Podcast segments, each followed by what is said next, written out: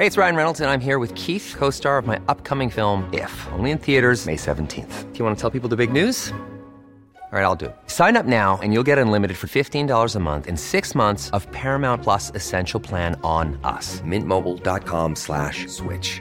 Upfront payment of $45 equivalent to $15 per month. Unlimited over 40 gigabytes per month. Face lower speeds. Videos at 480p. Active Mint customers by 531.24 get six months of Paramount Plus Essential Plan. Auto renews after six months. Offer ends May 31st, 2024. Separate Paramount Plus registration required. Terms and conditions apply if rated PG. Heraldo Podcast. Un lugar para tus oídos. Noticias del Heraldo de México.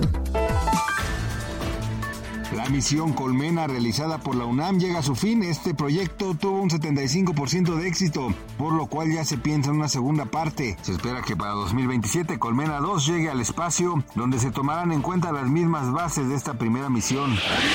Recientemente se dio a conocer un caso que ha conmocionado, pues se reportó el hallazgo de dos mujeres sin vida. Los cuerpos fueron encontrados dentro del refrigerador de la casa de las fallecidas. Una de ellas era la madre de aproximadamente 90 años, que respondía al nombre de Salud. La otra su hija Aurora, que rondaba en los 55 y 60 años. Hasta el momento, el principal sospechoso es Jesús N., hijo de Aurora. Este viernes 19 de enero se reportó un sismo de magnitud 5.6 en Valle del Cauca, Colombia. Tuvo una profundidad de 33 kilómetros, lo que provocó que se percibiera en otras ciudades como Bogotá, Cali y Medellín.